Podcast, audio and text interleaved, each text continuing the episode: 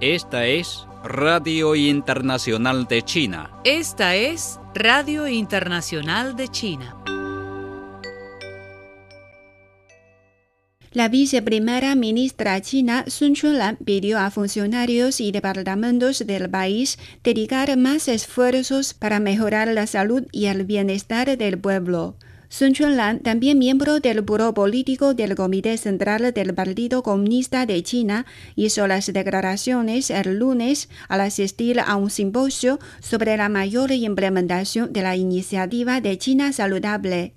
China y Turkmenistán alcanzaron el lunes el consenso de formular un plan quinquenal para la cooperación integral entre los dos países. El consenso se logró cuando el consejero de Estado y ministro de Relaciones Exteriores de China, Wang Yi, sostuvo conversaciones con el viceprimer ministro y ministro de Relaciones Exteriores de Turkmenistán, Rashid Meredov, y con el viceprimer ministro turcomano, Berdimukhedov, en Xi'an, capital de la provincia de Shanxi, noroeste de China. Wang Yi presentó el martes una serie de propuestas para el desarrollo de alta calidad de la cooperación en la iniciativa de la Franja y la Ruta, incluida la profundización de la colaboración en salud pública en su discurso a través de enlace de vídeo en la quinta exposición internacional de la Ruta de la Seda. La quinta exposición internacional de la Ruta de la Seda se inauguró el martes en Xi'an, capital de la provincia nororiental china de Shanxi, con la profundización de la cooperación económica como uno de sus temáticas centrales. Bajo el tema de interconexión, contribución y beneficios compartidos, la exposición atrae a más de 1.900 enviados e invitados de 98 países y regiones como Bélgica, la República de Corea, Tayikistán y Zambia.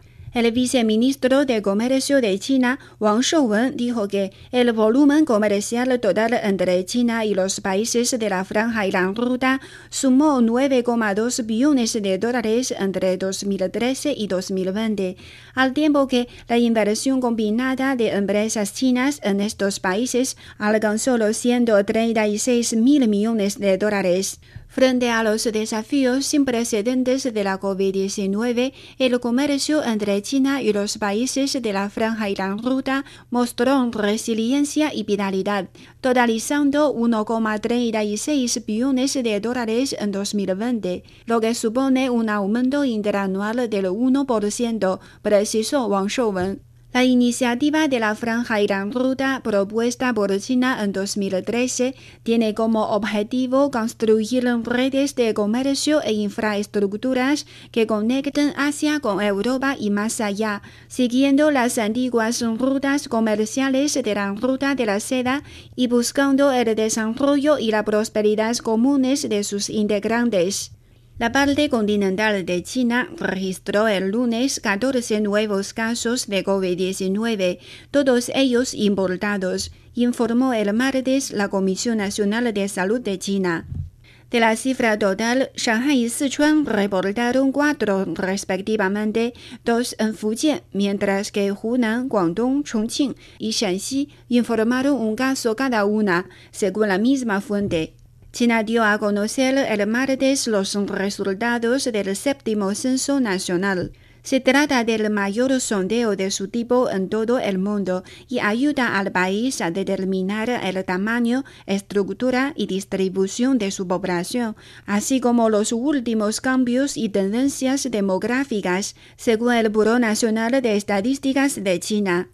Se espera que el último censo realizado el año pasado ofrezca un fuerte apoyo estadístico para que el país avance en el desarrollo de alta calidad y formule estrategias y políticas más específicas para promover un desarrollo poblacional equilibrado y a largo plazo, manifestó el buró. Las autoridades crearon 679.000 instituciones censales en las provincias, ciudades, distritos, poblados y áreas del país, al tiempo que organizaron más de 7 millones de censistas para documentar la información demográfica puerta a puerta en todo el país. La campaña recopiló datos que incluyen el nombre, número de identificación, sexo, estado civil, educación y profesión de los ciudadanos chinos. El censo encontró que la parte continental de China tiene una población de 1.411,78 millones de personas, un 5,38% más que la cifra del anterior sondeo, llevado a cabo en 2010. El índice de precios al consumidor IPC de China, uno de los indicadores principales de la inflación, registró un crecimiento más rápido en abril a medida que la demanda interna continuó recuperándose, según mostraron el martes los datos oficiales. El IPC aumentó un 0,9% interanual en abril, superando el incremento del 0,4% registrado en marzo, según datos del Buró Nacional de Estadísticas de China. Los eventos por el Día de la Marca China 2021 empezaron el lunes en Shanghai. Las actividades tuvieron lugar en línea y de forma presencial con la estricta implementación de las medidas de prevención y control regulares de la pandemia. Las autoridades llevarán a cabo un foro internacional sobre el desarrollo de marcas chinas y una exposición sobre marcas nacionales chinas, dijeron los organizadores. Los eventos buscan promover nuevos logros de marcas nacionales chinas y contribuir a la formación de un mercado nacional masivo, señaló la Comisión Nacional de Desarrollo y Reforma de China. China incluyó todas las sustancias sintéticas relacionadas con el cannabis en la lista de medicamentos controlados del país, convirtiéndose en el primer país que ejerce control sobre la totalidad de las categorías de estos productos, indicaron el martes las autoridades del sector.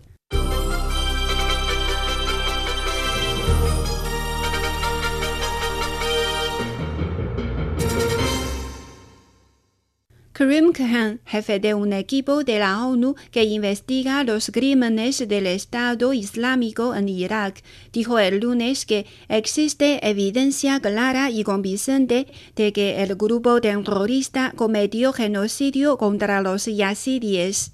Puedo anunciar que, con base en investigaciones independientes e imparciales y cumpliendo con los estándares internacionales y las mejores prácticas de la ONU, existe evidencia clara y convincente de que los crímenes contra el pueblo yazidí constituyen claramente un genocidio, dijo Kehan al Consejo de Seguridad en un informe. La empresa estadounidense Colonial Pipeline, operador de la principal red de oleoductos del país, que tuvo que ser cerrada la semana pasada debido a un ciberataque, anunció el lunes por la noche que una de las líneas se había reactivado parcialmente. Podemos ya informar de que la línea 4, que va desde Greensboro, Carolina del Norte, hasta Woodbine, Maryland, está operando bajo control manual de forma temporal mientras el inventario existente esté disponible, explicó Colonial Pipeline, que lleva gasolina y diésel al este y sureste de Estados Unidos. Con anterioridad, la compañía explicó que si bien sus líneas principales continuaban desconectadas, algunas más pequeñas laterales entre terminales y puntos de entrega estaban ya operativas. En un comunicado de prensa dijo que pretende restaurar el servicio operativo para finales de esta semana y que se está aplicando una estrategia por fases para facilitar la reactivación. Los presidentes de Rumania y Polonia dijeron el lunes en Bucarest que sus respectivos países trabajarán para reforzar la seguridad en la región del Mar Negro y en todo el flanco oriental de la Organización del Tratado del Atlántico Norte, OTAN.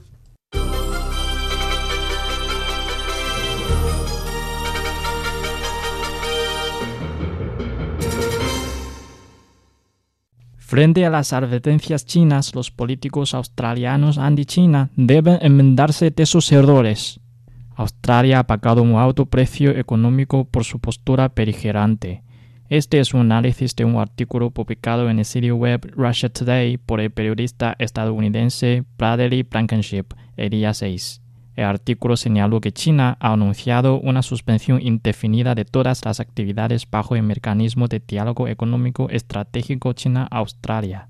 Las élites australianas están ansiosas por propagar a China, lo que es desastroso para su país. Sin embargo, ante la última advertencia de China, los políticos australianos no parecían haber aprendido la lección aparte.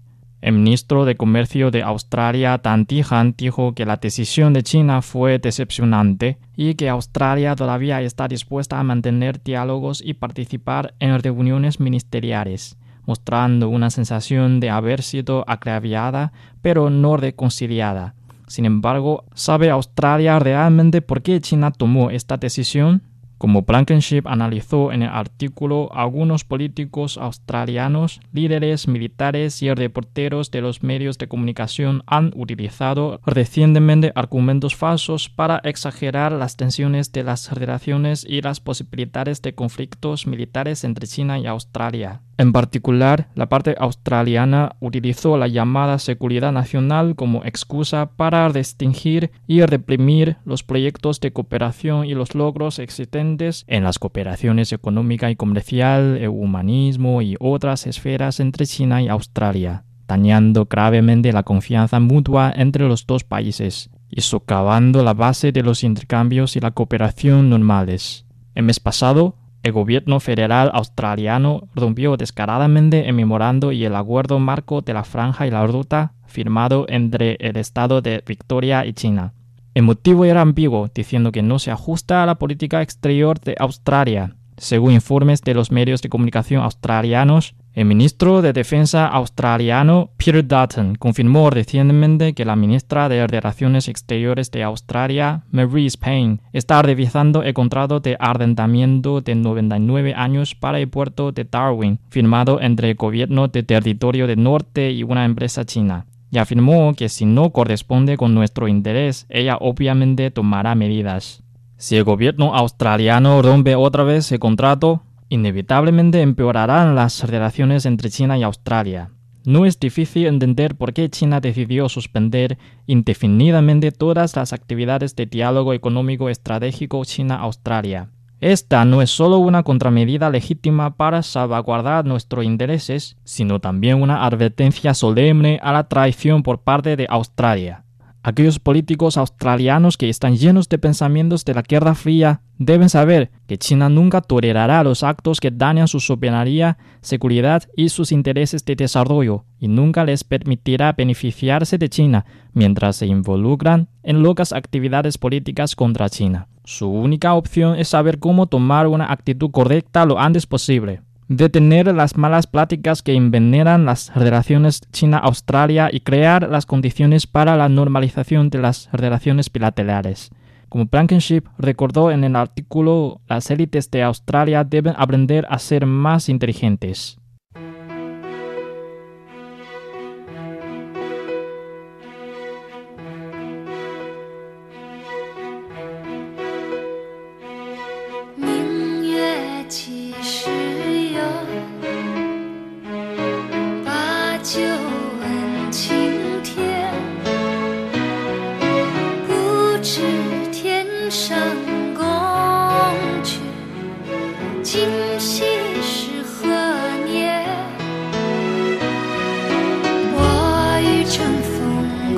去。